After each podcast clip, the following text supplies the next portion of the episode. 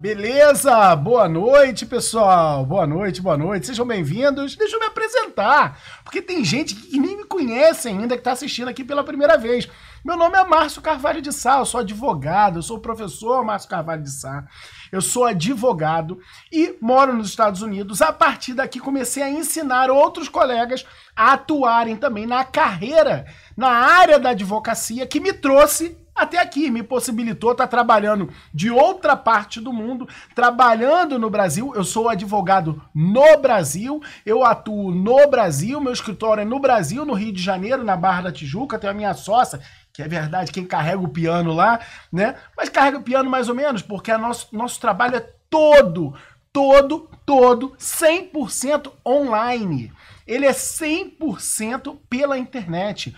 Hoje nós conseguimos transformar o trabalho de holding familiar num trabalho que você pode realizar 100% pela internet. Ah, Márcio, mas eu não me dou bem com a internet, eu posso fazer isso sem ser pela internet? Pode. Você pode seguir o caminho tradicional, né? Pode. A diferença é que se você seguir o caminho online, se você seguir o caminho é, da, o caminho digital, o caminho do não é, isso não é o caminho do futuro, ok? Isso já é o caminho do presente já corriqueiro.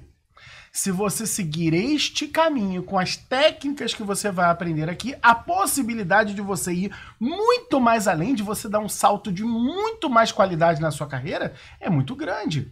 Por quê? Porque quando você fala no digital, a sua voz tem um alcance que não teria em nenhum outro lugar. E sim, nós conseguimos transformar o trabalho com holding familiar num trabalho onde a gente faz a prospecção de clientes, a divulgação do serviço, a captação de clientes, a contratação, o atendimento, a execução e a entrega do serviço, tudo, tudo tudo na frente de um computador ligado à internet. Tudo, tudo. Meus clientes, tanto que eu atendo os clientes, eu estou nos Estados Unidos. Nenhum cliente tem dúvida de que eu estou nos Estados Unidos. Né? Eu estou nos Estados Unidos e eu atendo as pessoas daqui. Eu poderia estar em Portugal, eu poderia estar na França, eu poderia estar em Marrocos, eu poderia estar onde eu quisesse. Ok? Eu decidi morar aqui. E daqui eu atendo os clientes porque eu consigo fazer isso pela internet.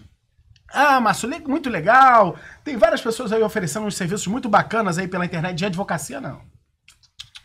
De advocacia, não. De advocacia, ele é o único serviço de advocacia hoje no Brasil, ainda, lamentavelmente, que você consegue fazer 100% digital. 100%. Ok?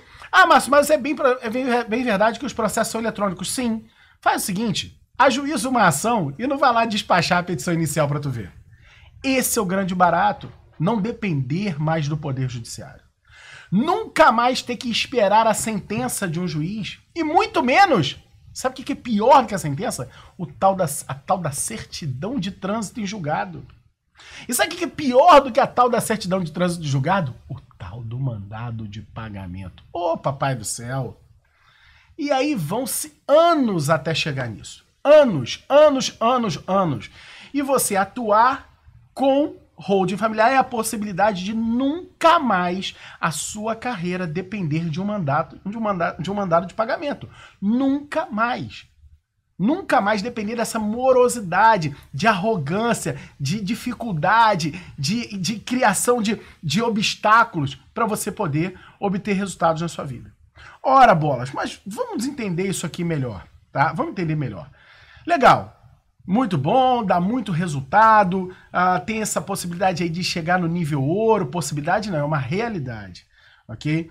É uma realidade a você alcançar o nível ouro, que é onde chegam os advogados que estão ganhando. É como a gente apelida o grupo de advogados que estão ganhando acima de 35 mil reais por mês trabalhando com rodo familiar. E por que, que a gente elegeu 35 mil reais por mês? Porque não tem nenhuma outra área no direito que ofereça isso. Aliás, nem no serviço público. Porque para ganhar 35 mil reais por mês, só sendo ministro do STF, que é o, é o subsídio do ministro, o maior salário do serviço público brasileiro, é esses são os 35 mil reais por mês. Ou seja, nenhum concursado vai ganhar isso como subsídio. Pode encher com aquele mundaréu de coisas que torna o, o que essas pessoas ganham odioso para o resto da sociedade, aí é outra história. Mas eu estou falando de salário, de pagamento, de, de remuneração pelo seu efetivo trabalho. Tá? Então, além de chegar no nível ouro, por quê? Por que essa história de holding familiar? Por que, que isso tem se tornado esse frisson na advocacia? Olha, a primeira resposta é exatamente essa. Tem se tornado isso tudo por quê? Porque a advocacia não é um esporte, a advocacia não é um clube, a advocacia não é uma, um hobby. Ninguém escolhe a advocacia porque é o seu lazer. Pode sentir prazer ao fazer, mas não por lazer. Isso é um trabalho. Por mais que alguns digam que não deve ser tratado como é, é, mercadoria, não pode mercantilizar o blá blá blá de sempre que a gente escuta, né? O fato é, é que é um negócio e é um negócio da vida de muita gente. Só que ele é um negócio que, por natureza, ele é, ele é um péssimo negócio. Um péssimo negócio. Pensa bem, cara, uma curva de aprendizado que leva cinco anos para você se habilitar. Aí depois estuda mais para a OAB. Aí depois faz pós-graduação. Uma curva de aprendizado imensa que leva um montão de dinheiro e um montão de tempo. E quando a pessoa finalmente está preparada, tá aí, ó. A média da remuneração do advogado no Brasil, ela é de pouco menos de 4 mil reais. Menos de 4 mil reais. Isso é absurdamente surreal, surreal para mim. Quando eu boto isso, falo que 3.750 reais é o, é o, salário, é um salário de fome, tem gente que briga comigo, ah, você tá louco, isso não é a realidade do país e tudo. é, para um advogado é um salário de fome, na minha opinião. Tá errado. Quero te convidar a participar de um movimento junto comigo. Tá? E a gente até brincou, usou a frase de uma colega, uma colega nossa que trouxe é, essa frase pra gente recentemente, que foi assim, olha, Chega de fazer conta para pagar as contas. Chega de ver o advogado tendo que fazer conta para pagar conta. Isso tá errado. Nós somos senhores das leis, cara. Nós, nós dominamos as normas. E essa é uma profissão que deveria ser como é no mundo inteiro. Sabe? Aplaudida, reverenciada. E no Brasil ela é empobrecida. Chega! Chega! Nós estamos criando um movimento um movimento contra essa advocacia empobrecida. Um movimento para te tirar desse rol de pessoas que fazem conta para pagar as contas. Tá errado. Tá errado. E a gente conhece o caminho para isso. O caminho para você nunca mais ter que fazer conta para pagar contas se chama ter uma carreira com resultado. O problema é que o advogado, ele foi formado para atuar dentro do poder judiciário. Aliás, a nossa faculdade de direito, ela não está formando o advogado. Não tá. E a maior prova disso é um exame de ordem que cria um verdadeiro bloqueio de entrada. A nossa faculdade de direito está formando uma mão de obra que não é especializada em nada, que é o tal do bacharel em direito que não está pronto, não está habilitado para atuar em nada, o que é mentira, porque aqui ele está habilitado para atuar, porque nós não tratamos com atos privativos de advogado o trabalho com rodo familiar. Olha que incrível. Para o bacharel de direito, muitas vezes isso é a, tábua de salvação. Então veja, a a faculdade de direito não está formando, não está preparando o advogado. Aí o sujeito se prepara para poder se habilitar para advogar. Quando ele se prepara para habilitar, se habilita para advogar, quando você enxerga o próprio exame de ordem, o exame de ordem ele fomenta o exame de ordem fomenta a advocacia judicializada. Fomenta. Por quê? Porque 90% do que é cobrado ali diz respeito à advocacia judicial. Só que existe muito mais na advocacia do que só aquela judici judicializada. A exemplo do trabalho com holding familiar. O que é o trabalho com holding familiar? O trabalho com holding familiar, ele parte de uma ideia que você precisa uh, enxergar que a sua carreira não pode seguir para se especializar, ela não pode seguir uma área da faculdade. Olha só o médico. Na faculdade, o cara pode escolher ser ortopedista, beleza? Mas o cara que vira ortopedista, ele passa. É, raramente você vai encontrar um ortopedista que ele é só ortopedista. Além disso, ele pega, ele pega daquela da medicina, que é um nicho, ele pega um subnicho, que é a ortopedia, e ele vai no sub-sub-nicho para se tornar a maior referência. Aí você vai pegar um ortopedista que o cara, na verdade, é especialista em joelho, é especialista em calcanhar, é especialista. Por que isso?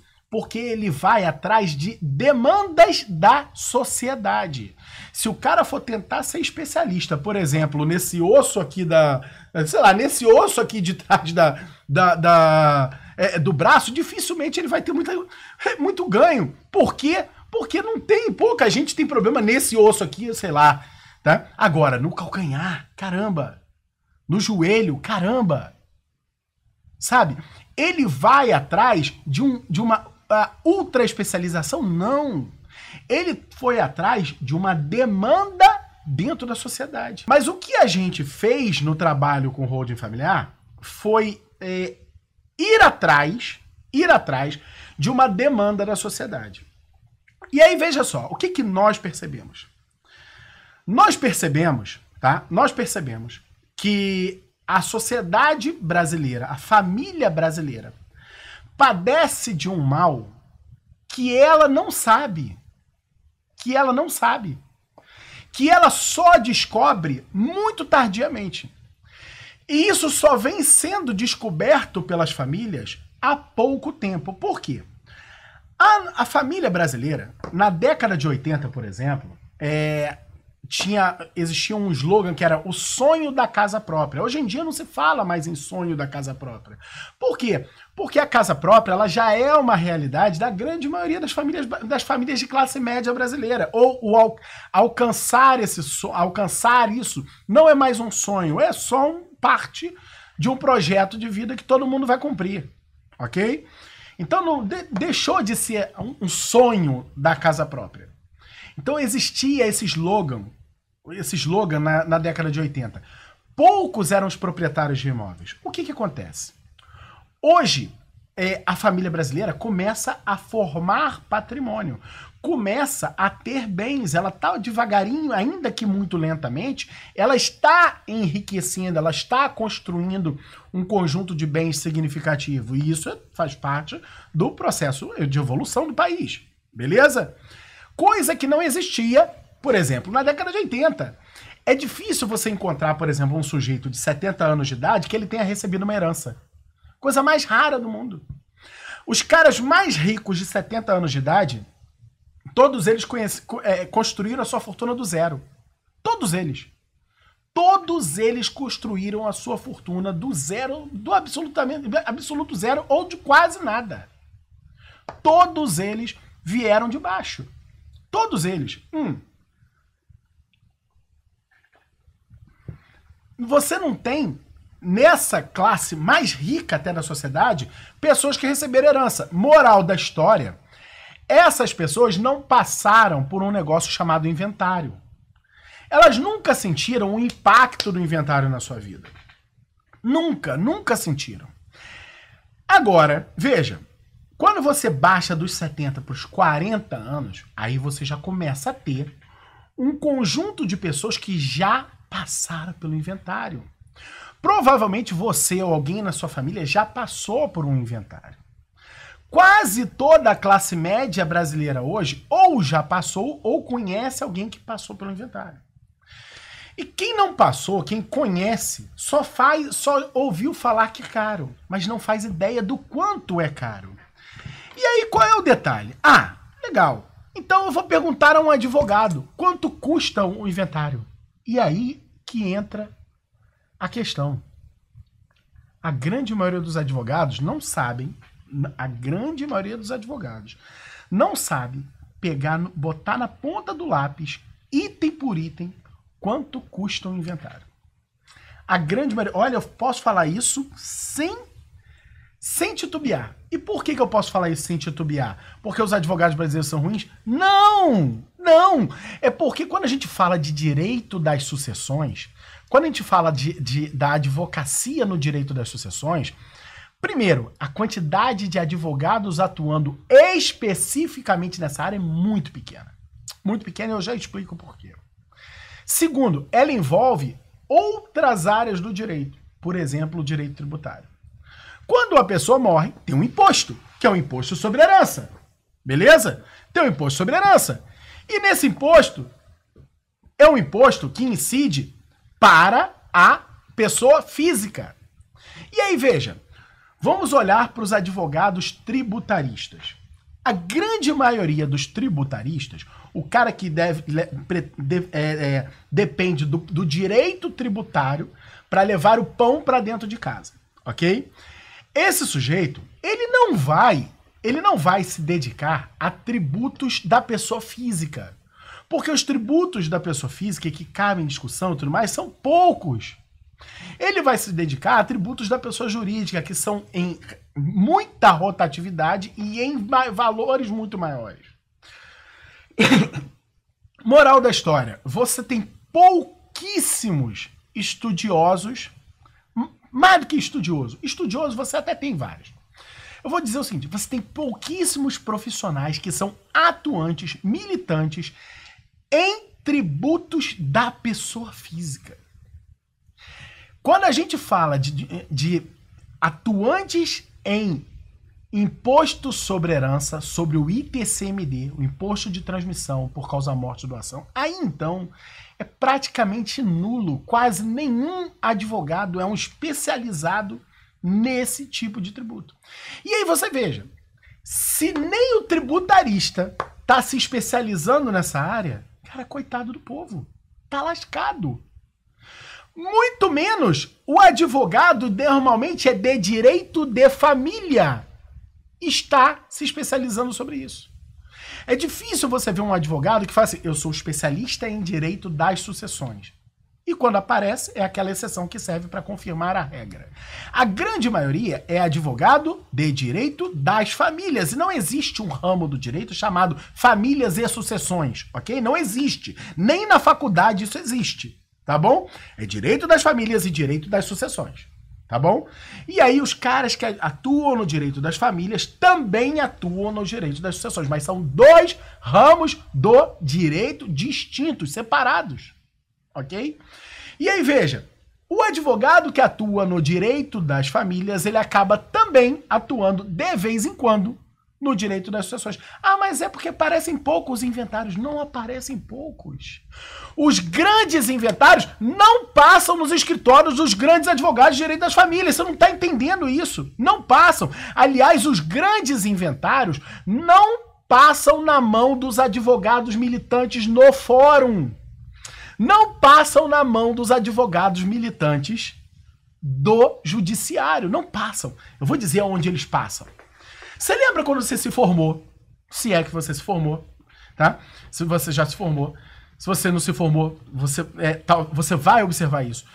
Mas você que já está formado, você que já é formado até há muito mais tempo, você vai lembrar que quando você se formou e decidiu atuar, ter a tua atuação no Poder Judiciário, teve um ou dois ou vários colegas seus que Tu fala, não, cara, eu não tenho tempo para isso. Eu não tenho pra ficar, tempo para ficar esperando na minha vida, não depende disso. Dep depende desse troço, eu tenho que dar mais giro na minha carreira. Aí o cara fala assim, não, ele já não milita mais tanto nessa advocacia judicial, né? E ele vai montar, por exemplo, uma administradora de bens, uma administradora de imóveis, uma corretora. Muitos advogados vão fazer isso. Muitos, muitos. E aí, veja, a família tem lá 20 imóveis alugados e estão dentro de uma administradora de imóveis cujo proprietário é advogado. Ok? Aí esse cara morre. Vai ter um, um, um, inventário que só de honorários vai girar aí algo em torno de uns 500 mil reais. Quem você acha que é o advogado que vai fazer esse, esse, esse inventário? Você acha que é o especializado em direito das sucessões que quase não se encontra? Você acha que é o especialista em direito das famílias que vai fazer esse inventário? Não. Quem vai fazer esse inventário é o dono da administradora de, de imóveis. É ele que vai fazer. Então, a, a, não só não existe esse profissional especializado em direito da, das sucessões, praticamente não existe, tá? como os grandes inventários não passam também nas mãos dos especializados em direito das famílias que também atuam com inventários e com sucessões. Essa é a realidade que nós enxergamos. Ah, mas então por que se especializar nessa área? Nossa, isso é que é o, o filé. Por quê? Porque, veja, a gente então começou a observar que os advogados não conhecem essa conta. Não sabem essa conta. Então não tem ninguém levando essa conta para o povo brasileiro. Não tem ninguém levando essa conta, essa informação para o povo brasileiro. A família brasileira primeiro precisa sentir na carne para ela saber, porque é o seguinte, quando ela não sente na carne, ela vai falar, ih, rapaz, os caras lá gastaram, pô, tem uma família, meu cunhado, não sei quem, meu vizinho, pô, gastou uma grana. Mas essa uma grana, quando é dos outros, é uma grana, não é dor. Quando é seu, quando é redução do seu patrimônio, você sente na carne. Você sente na, na pele. Então, quando você, quando o cara sente na pele, é diferente. Então, a família brasileira começou a sentir na pele essa dor. Mas ainda tem muito pouca gente que sentiu isso na pele. Muito pouca gente. E muita gente vai sentir isso na pele ainda. E para você ter ideia do que eu tô falando, eu vou botar no meu iPad aqui, eu vou fazer uma conta com você. Aqui, ó, assim, ó. É, deixa eu botar aqui. Olha só. Eu vou fazer uma conta com você aqui. Vou botar e escrever aqui agora. Quando o cara, o cara falece, vamos lá. Vai fazer um inventário, ok? Inventário. Vamos pensar aqui. É, eu quero fazer uma conta redonda, tá? Um número redondo.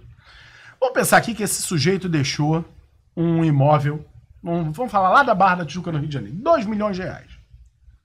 Ah, mas, mas eu não conheço imóvel, ninguém que tem imóvel de 2 milhões de reais. Sabe? Você está viajando. Talvez você conheça muito mais gente que tem, talvez não um, mas dois, três, quatro. Eu vou botar esse valor para dar um valor redondo, tá? É... Então esse inventário vai esse, esse, esse inventário vai todo todo correr com base no valor de mercado, no valor de mercado desse imóvel, 2 milhões de reais, tá? E aí o sujeito vai pagar, vai, vai fazer lá a escritura. Escritura. E ele vai gastar na escritura, sei lá, quanto? Uns. Vamos botar aqui uns. 6 mil, pode ser? Vamos botar aqui uns 6 mil reais nessa escritura. Ok?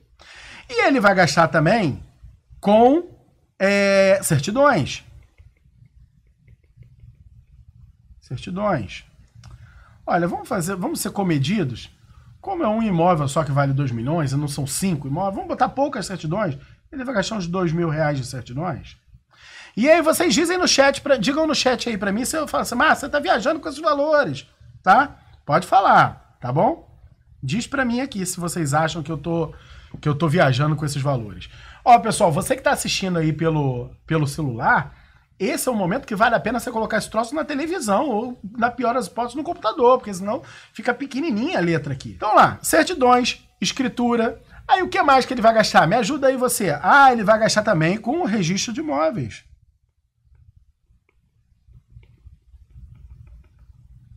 Opa. E no registro de imóveis, vamos botar aqui, um imóvel de 2 milhões, vamos botar que ele vai gastar o quê? Uns 8 mil reais de registro de imóveis? Fala para mim se eu estou viajando. Coloca aí no chat, escreve para mim. Registro de imóveis, 8 mil, tá? E ele vai gastar também com o imposto. No Rio de Janeiro, em cima de um bem de 2 milhões de reais, vai incidir uma alíquota de 8%. 8%. Então, nós estamos falando aí de 2 milhões. Deixa eu botar aqui, pegar cola. 2 milhões vezes 0,08. Estamos falando aqui de 160 mil reais. Ok? E ele vai pagar o advogado. E olha só, ele bateu lá na minha porta, lá na porta do meu escritório, e o meu escritório tá tabela para isso nós cobramos 7% quando ele é, é, amigável e 12% se for, é, se for litigioso. Beleza? A tabela de honorários mínimos da OAB fala de 3%. Tá? Beleza. Quem quiser que faça lá com um garoto recém-formado, bata 3%. Ah, digamos que ele nem bata nem na porta do meu escritório. Que ele vai encontrar o mais baratinho e vai fazer por 5%. Né? Estamos falando aqui de mais mais 100 mil reais só de honorários. Moral da história, vamos somar? 100 mais 160 mais 8, mais 2, mais 6. Tá dando aqui, na minha continha aqui, tá dando 276 mil reais o custo desse inventário fictício nosso aqui. Cara, é o preço de um imóvel. 276 mil reais, essa família compraria um, um apartamentinho no subúrbio para deixar lá gerando aluguel para eles. E outra, o que daqui dá para parcelar? O advogado, e olhe lá. E olhe lá, porque quando terminar o inventário ele vai querer receber integral. Moral da história, a família que deixou esse imóvel de 2 milhões de reais, tá? Ela não tem quase 300 mil reais para pagar da noite pro dia. Não tem. Não tem. É o filho. Ele mora no imóvel com o pai. Ele não tem 300 pau para sacar no banco e ir lá e pagar, pagar as despesas do inventário. O que, que, ele, o que, que esse filho vai ter que fazer? Vai ter que vender o imóvel. Ele vai ter que vender. E quando você vende no inventário, tem um problema. Por quê? Porque você sempre vai vender com deságio. É, você sempre vai vender mais barato. Por quê? Porque você vai vender e não vai poder entregar. Porque você mora lá. Então, para vender, primeiro você vai ter que terminar o inventário. O inv... Ah, Márcio, mas o inventário é em cartório, é rapidinho. Quem disse que é rapidinho? Isso, e se alguém tiver uma dívida? E se tiver alguma pendência? Hum, então quem compra para não morar, para não entrar, para não pegar a chave e ainda tendo que dar um sinal alto, né? Porque qual é o sinal que ele vai dar aqui, ó? Olha o sinal que ele vai dar: 276 mil reais. Para dar um sinal desse, é um investidor. Moral da história, ele vai pagar um deságio. Normalmente no mercado, como eu estou falando de imóvel urbano, estamos falando aí de em torno de 20%. Se for rural, meu amigo, aí o deságio é muito maior. Muito maior. Mas vamos lá, vai ter o deságio. Então ele vai vender, vender esse imóvel. Sabe por quanto que ele vai vender? Ele vai vender então com 20% a menos. Ele vai vender por 1 milhão e 600 mil. 1 milhão e 600 mil. Certo? Ele vai vender esse imóvel por 1 milhão e 600 mil. E aí, veja, na hora que ele vender esse imóvel por 1 milhão e 600 mil, vou te dar uma informação que eu não tinha posto aqui, ó. Esse mesmo imóvel de 2 milhões, ele foi adquirido, ele foi adquirido há 20 anos atrás por 400 mil reais, nesse nosso exemplo. 400 mil. Ok? Moral da história. Como ele vai vender por 1 milhão e 600 e ele pagou 400, o espólio, pagou 400, aqui tem um negócio chamado lucro imobiliário ou ganho de capital. É o imposto de renda incidente sobre o ganho de capital, que equivale a 15% sobre essa diferença aqui, ó. 15% em cima de mil, 1 milhão e 200 mil. Vamos botar aqui, ó. Deixa eu fazer a conta aqui rápida. São, então vamos botar aqui, ó. Ganho de capital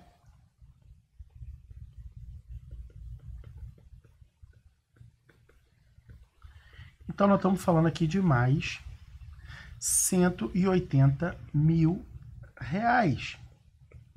Ou seja, vamos somar, vamos pegar o saldo, saldo, saldo no bolso do herdeiro. Saldo no bolso do herdeiro. Um milhão e 600, que foi por quanto ele vendeu, ok? Menos o ganho de capital, menos os 276 mil. Ou seja, saldo 1 milhão 144 mil reais. Gente, olha isso. Olha isso. O inventário, o inventário tá comendo, comendo quase 50% do patrimônio. Quase a metade do patrimônio está indo embora. E aí você está mostrando essa, eu estou mostrando essa conta aqui para você agora. Agora imagina você na frente de um possível cliente, um sujeito que tenha duas coisas: um bem de 2 milhões de reais Ele pode ter um bem de 300 mil. Essa conta vai valer para qualquer valor. Tá? É. Ih, acho que caiu aqui meu iPad. Não, voltou. Né? Foi. Então, você imagina, você está fazendo essa conta aqui para um sujeito que tem uh, um imóvel de 2 milhões de reais, beleza? Tem um filho, pelo menos um filho. Ah, e tem outra coisa. Esse cara deu duro a vida inteira. Pessoal, olha só, nada dessas contas aqui eu tô falando com é, com inventário judicial, tá? Se o inventário for judicial, aí lascou-se tudo, tá? Se tiver testamento, aí vai ficar pior ainda. Então, assim, você tá mostrando isso pro sujeito que deu duro. E o sujeito que dá duro, é o que eu tava dizendo para você, é o seguinte: tem, tem uma realidade que se você dá duro, você vai se identificar com isso. É, quem dá duro, trabalha trabalha para burro e tem filho, a gente trabalha muito mais do que precisa. Por quê? Por dois motivos. Primeiro, porque se eu tenho 10 reais de conta para pagar, eu preciso trabalhar para faturar uns 12, 13, 14 reais. Por quê? Porque eu tenho que deixar reserva. Porque amanhã ou depois vai ter um dia que eu não vou ter mais força para trabalhar. E não dá para depender do INSS, ok? A não ser que a tua vida custe 10 reais. Ah, e além disso, eu tenho filha. Eu quero deixar para minha filha algo mais. Eu não quero que ela passe pela dificuldade que eu passei. Então, além dos 12, 13, 14, eu tenho que trabalhar 15, 16, 17, às vezes 20 o dobro do que eu precisaria só para pagar as minhas contas. Por quê? Porque além de cuidar de mim, eu preciso cuidar de quem fica para depois, de quem vem depois. Quando você não precisa cuidar de quem está antes de você. Então veja, o, quando você apresenta isso para o cliente, o cara fala assim: caramba, mas eu não tinha noção disso. Eu não tinha noção disso. E isso começa a doer na frente do seu cliente. Isso começa a doer. E aí, você apresenta para ele uma solução, uma solução que é a holding familiar, que vai custar para essa família aqui de custo total de implementação, vamos dizer que custe para ele uns, sei lá, uns 40 mil reais. Ok? Uns 40 mil reais. E mais, e mais. Pode custar até menos. Vamos botar 40 mil. E que mais? E mais? E ele vai te pagar 35 mil de honorários. O sujeito vai gastar 75 mil máximo, quem vai pagar 75 mil reais? Caramba, é muito dinheiro. Eu não estou falando do seu caso, do caso do seu cliente, eu estou falando deste cliente, que é um cara que tem um patrimônio de 2 milhões de reais. O filho dele, ou o filho dele vai, vai arcar, ou o filho dele vai arcar com quase, quase 900 mil da noite pro dia, da noite pro dia, ou ele vai pagar os 75 mil em frações na medida do que ele, do que couber dentro da realidade dele. E aí eu te pergunto, você acha que ele não vai querer fazer isso aqui? Ah, meu amigo, minha amiga, é aí que se você tem dúvida sobre isso, você está muito enganado. E eu estou falando, uma, essa hold aqui não faz sentido com um imóvel só. Tá? Um imóvel só, essa hold aqui já sairia pelos 35 mil reais. Com uma, uma, uma holding, uma holding, você entrou no nível ouro. Uma holding no mês, você entrou no nível ouro. Uma holding no mês. Você entendeu agora? Você entendeu agora por quê? E aí eu acabei de te dar razão. É por essa razão, por essa razão, que a, o trabalho com holding familiar tem se tornado esse grande, ah, esse frisson todo, todo mundo quer, todo mundo está desejando e tudo mais e tal, eu quero aprender isso, mas não é. Mas aí vem a parte é, difícil. A palavra não é difícil. Complexa também não é complexa a palavra que eu quero achar. Eu vou dizer o seguinte: vem o, o fiel da balança. É o que vai separar o joio do trigo. É uma área. Primeiro, não ensina na faculdade porque é difícil de ensinar isso na faculdade. Porque veja, o professor de direito de família raramente tem diálogo com a área de direito tributário. O tributarista raramente mexe com tributos da pessoa física, mas tudo bem, digamos o professor, o estudante, o estudioso, ok? Ele raramente dialoga com o direito societário e o direito das sucessões. Direito das sucessões, então, raramente. O professor de direito societário raramente dialoga com o professor de direito das sucessões. E, e por aí vai. Ou seja, é um, é um, é um, é um, é um desencontro que inibe que isso seja aprendido na faculdade, lamentavelmente. Lamentavelmente, o advogado sai da faculdade sem saber o que é holding familiar. Gente, para vocês terem ideia. É, para vocês terem ideia, eu tô sempre fazendo, contratando advogado associado. Sempre, sempre. E graças a Deus, cada vez a gente tem precisado demais. Né? Quando a gente contrata advogado associado, é impressionante. Eu pergunto para as pessoas assim: olha, você já ouviu falar de holding familiar? E olha que eu contrato gente com 10 anos de experiência. 10 anos de experiência. 10 anos de experiência. Quando eu contrato as pessoas, raramente as pessoas já ouviram falar de holding familiar. Nunca ouviram falar de holding familiar. Não sabem o que fazer. Eu tenho que ensinar do zero, do zero, do zero.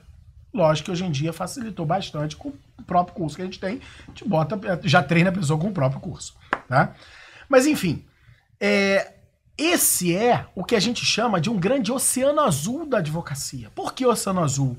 Porque existe na, no ambiente aí do empreendedorismo e tudo mais, tá um livro chamado A Estratégia do Oceano Azul. E ele fala do oceano vermelho do mercado, que são as empresas se gladiando por preço, tentando é, derrotar umas às outras com preço. E outras fazem algo de diferente. Criam é, é, alguns pontos chaves diferentes na sua atuação que fazem com que a concorrência seja completamente é, é, que, que não tenha nenhuma relevância a concorrência. E é isso que a gente vive. Aliás, mais do que isso, nesse trabalho com o familiar, nós vivemos um déficit. O déficit do conhecimento do problema as pessoas não sabem ainda o impacto do inventário. Então hoje, quanto mais colegas a gente conseguir colocar para trabalhar com holding familiar, melhor fica para a gente, porque mais popularizado estará o tema. Quando você for abordar alguém que já confia em você, de que, que você ganhou a confiança, essa pessoa confia em você. E o tema já não é mais um bicho de sete cabeças para ela. Na verdade, foi por essa, por essa razão que a gente começou esse trabalho com holding familiar. Exatamente por isso, porque a gente, a maior, o maior inimigo que eu enfrentava não era as pessoas quererem fazer. Elas queriam fazer. O problema é que elas tinham dúvida, porque elas nunca ouviram falar, não tem ninguém que fez que eu conheça. A gente vivia isso. Hoje em dia isso está caindo, está caindo, está caindo. Por quê? Porque a gente está trazendo mais colegas. E a gente lá dentro de um time que a gente organizou, tem um número muito significativo de pessoas, que é o time Holding Brasil, né? É, lá dentro, lá dentro, são esses profissionais todos atuando no Brasil inteiro, se ajudando, e eles lá nutrem essa mesma concepção de que quanto mais colegas trouxerem para trabalhar com isso, mais parcerias se formam, mais gente eles chamam, mais gente vai estar tá divulgando para o mundo o trabalho com holding familiar. Então isso é um, é um, é um, é um mercado é, maravilhoso de atuar, por quê?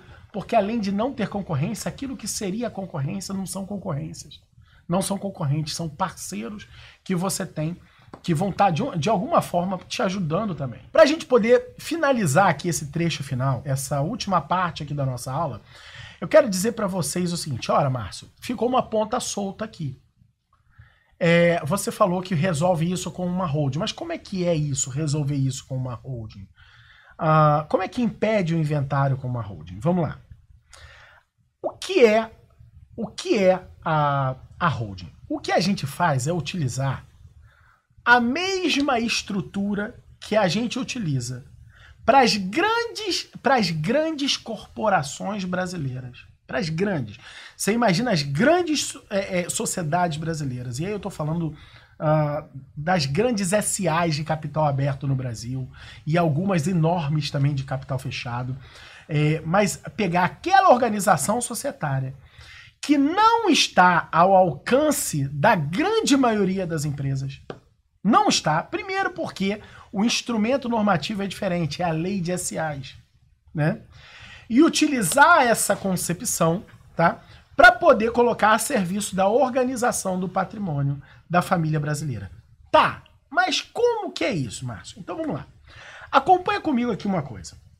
Quando a gente, eu acho que eu vou botar na tela aqui para você. Deixa eu botar na tela para você e depois o pessoal coloca lá na lá no, no lá na pochila, tá? Vamos lá.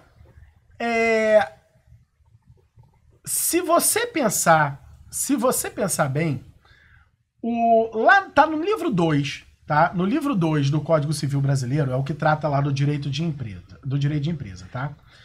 E é logo no 9, artigo 966, tá? Ele começa dizendo que empresário, empresário é aquela pessoa que exerce. Eu vou botar na tela. Deixa eu botar na tela o 966 aqui do Código Civil. Deixa eu botar aqui junto com você, ó. Não, não, nem preparei nada, não. Vou botar direto aqui. Opa. Vamos lá. Vamos lá. Como é, aproveitar e dividir com você. Como é eu pesquiso? Ó, CC Planalto. Ok? Tá lá, compilado. Beleza. Vamos pegar o artigo 966. Considera-se empresário quem exerce profissionalmente. Então, primeiro requisito, que seja uma atuação profissional. Atividade econômica, segundo requisito, e organizada para a produção ou circulação de bens ou de serviços. Tá? Então, vamos distribuir isso aqui. Vamos distribuir isso aqui. Vamos lá. Deixa eu botar aqui no Word aqui para vocês e vou compartilhar com vocês o Word, então. Vamos botar assim, ó. Espera aí. Opa. Não. Agora sim.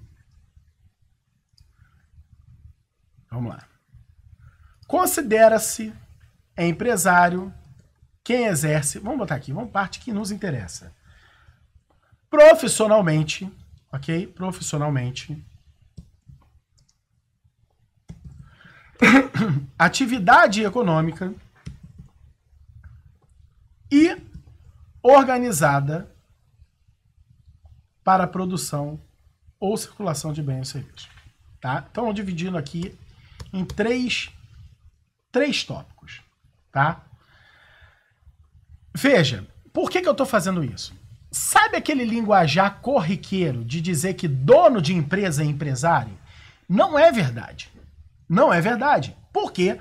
Porque a lei brasileira diz quem é empresário. Então, falando assim, ah, o cara é, ele, é, ele tem lá tantas cotas do capital social de uma empresa, então ele é empresário. Não, ele não é empresário na forma da lei, ok? Segundo a lei, ele não é empresário. Empresário é a, é a própria sociedade. Por que, que é a própria sociedade? É a própria sociedade da qual ele faz parte. Ela que é empresária e não ele. Porque o empresário é quem, quem exerce profissionalmente a atividade. Que atividade? Qualquer uma? Não, uma atividade econômica. Ok? Então, segundo a lei brasileira, é, empresária é a sociedade que organiza o negócio e não o sócio. E daqui a gente pode tirar uma primeira conclusão. Que conclusão é essa? A, a mera participação é, de uma sociedade não é uma atividade econômica. Ou seja, ser sócio de uma empresa não é uma atividade econômica. E, lógico, menos ainda é uma atividade empre é, é empresária. A atividade empresária é aquela que é o objeto da empresa. Ok? Ela que vai ser a atividade econômica exercida pela sociedade. Por outro lado, e aí a gente vai encontrar no artigo 981, tá? Do Código Civil, eu vou botar aqui na tela novamente para você. Deixa eu botar aqui. Vamos lá. Vamos lá para o 981. Deixa eu botar aqui procurando, fica mais fácil. 981. Vamos lá. Tá aqui, ó. celebram contrato. Vamos lá. Celebram contrato de sociedade as pessoas que reciprocamente se obrigam a contribuir com bens ou serviços para o exercício da atividade econômica e a partilha entre si dos resultados. Respira, respira, tá? Vamos lá. Vou levar lá pro, pro editor de texto. Vou fazer, vou destrinchar igual destrinchei o outro. Vamos lá. Opa, deixa eu botar de uma maneira melhor. Tá aqui, beleza. Então vamos lá. Celebra um contrato de sociedade. Então vamos lá. Quem celebra contrato de sociedade? Pessoas. Ok? Pessoas celebram o contrato de sociedade. Tá? Por que, que eu estou separando pessoas? Primeira, primeira, primeira dúvida que eu vou te tirar. A, o espólio pode fazer, pode é, é, ser sócio de uma empresa? O, o espólio pode criar uma, ele pode com, começar uma holding? Não, não pode. Não pode. O espólio não pode começar uma empresa. Por quê? Porque ele não pode celebrar um contrato. Ele até pode vir a suceder a, a pessoa que ali estava durante um certo tempo, ok? Mas ele não pode celebrar um contrato. Por quê? Porque ele é um ente despersonificado. Ele não tem personalidade jurídica própria. Então, para celebrar contrato tem que ser o quê? Pessoa. Pessoa, tá? Segundo requisito, celebram um contrato de sociedade pessoas que reciprocamente se obrigam a. Ou seja, aqui o eixo está na palavra reciprocamente. Ok? Reciprocamente. Então elas têm trocas de obrigações, ou seja, pessoas que se obrigam a contribuir com bens ou serviços para, ou seja, então você tem pessoas, tem obrigação recíproca, comutatividade, e você tem obrigações de quê? De contribuição com bens ou serviços, tá? É, para o exercício de atividade econômica e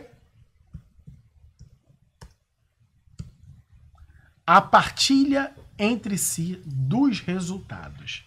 E aí eu quero te falar uma coisa. É, a gente vai precisar fazer uma análise desse trecho aqui, bem importante, tá?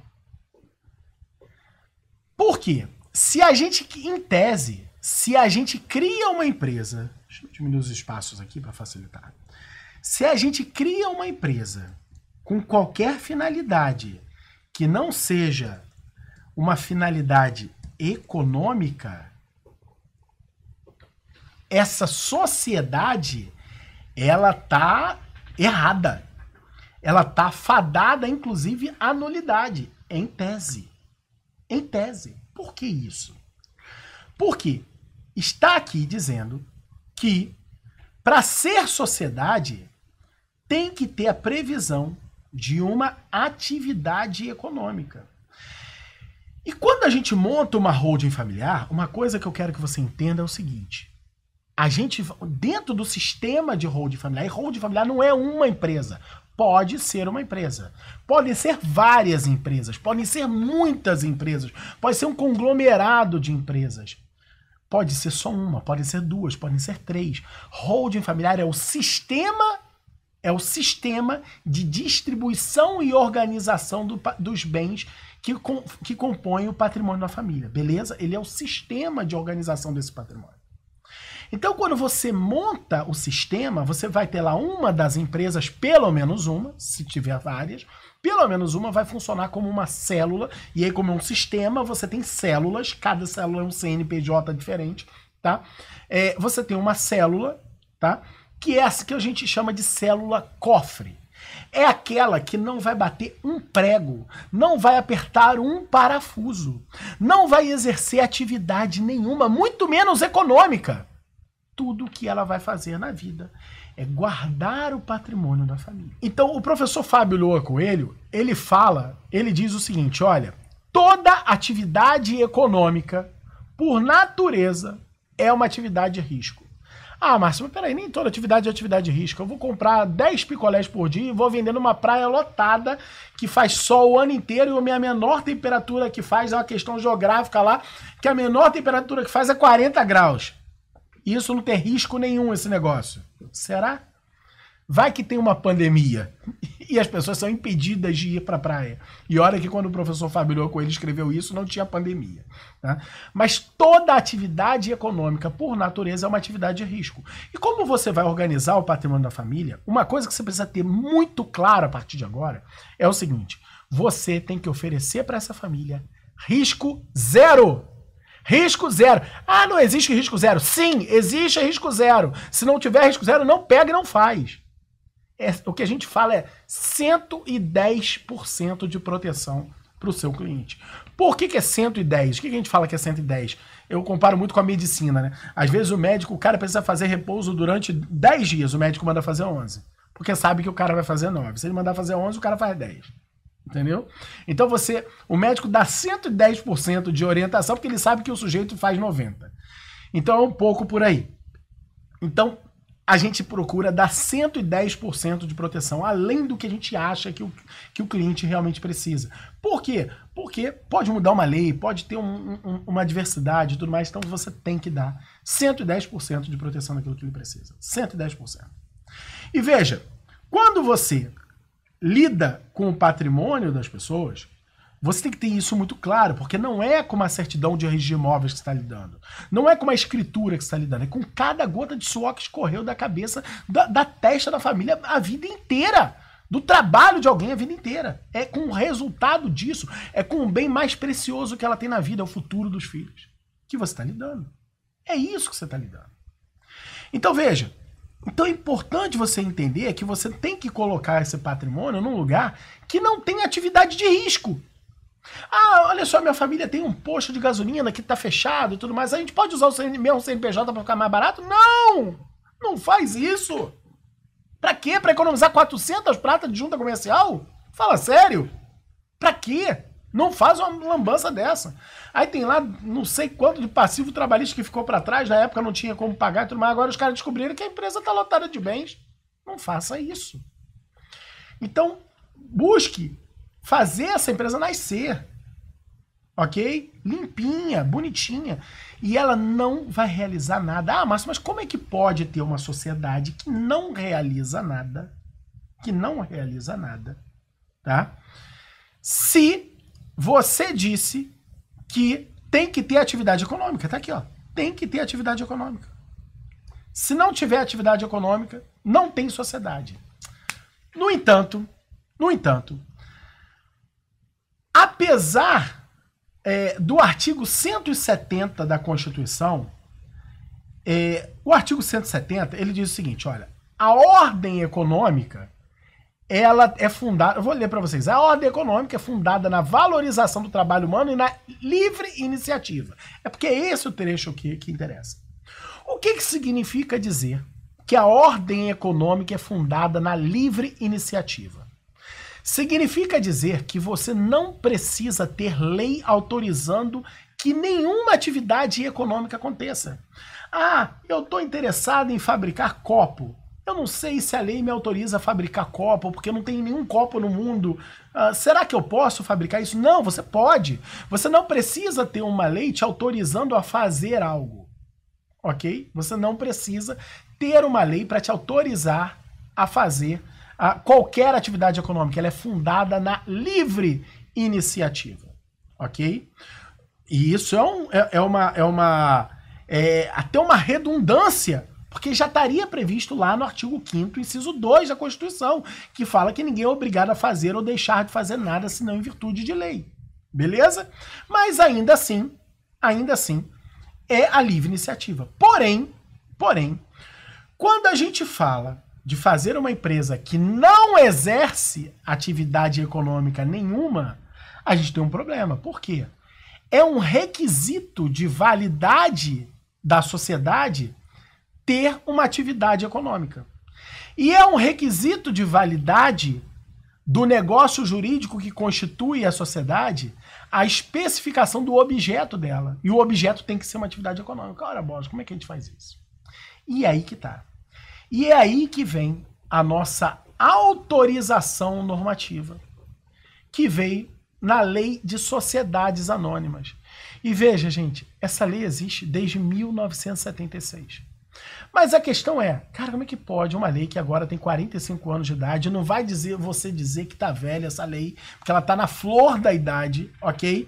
Mesmo que ela não tivesse nascido em dezembro, tivesse nascido em outubro desse ano, tá ok? Ela estaria na flor da idade, percebam, percebam, tá? Então quem nasceu em 1976 está na flor da idade, está com saúde para dar e vender, né? Então, é, está muito bem que nasceu em 1976, mas também não é uma lei tão novinha assim, não é uma lei adolescente. Né? Por que, que apesar de ter vindo para o ordenamento jurídico em 1976, vou colocar aqui para vocês, a lei de SAs, cadê? Vamos botar aqui de novo a lei. Cadê? Vou botar aqui, vou puxar aqui, vou botar outra guia. Lei de SAs Planalto. Tá aqui. Vamos lá no artigo 2 parágrafo 3 Aqui, ó. Artigo 2 trata do objeto social da companhia, da lei de SAs. O parágrafo 3 ele fala assim, ó. A companhia pode ter por objeto, olha isso, participar de outras sociedades. Mas você acabou de falar que Olha só, Márcio, você acabou de falar que participar de outra sociedade não é atividade econômica. Mas veio uma lei e disse que um determinado tipo societário, que são as companhias, companhias é sinônimo de sociedade por ações, ou seja, SA e comandita por ações. Fica comigo. Então eu falei para você que não podia ter isso, mas veio uma lei e criou a participação em outra sociedade como sendo uma atividade econômica fictícia. É isso. É uma ficção. Então você pode criar uma sociedade cujo objeto seja simplesmente participação em outras sociedades. Esta seja, este seja o interesse social dela. Participar de outra sociedade.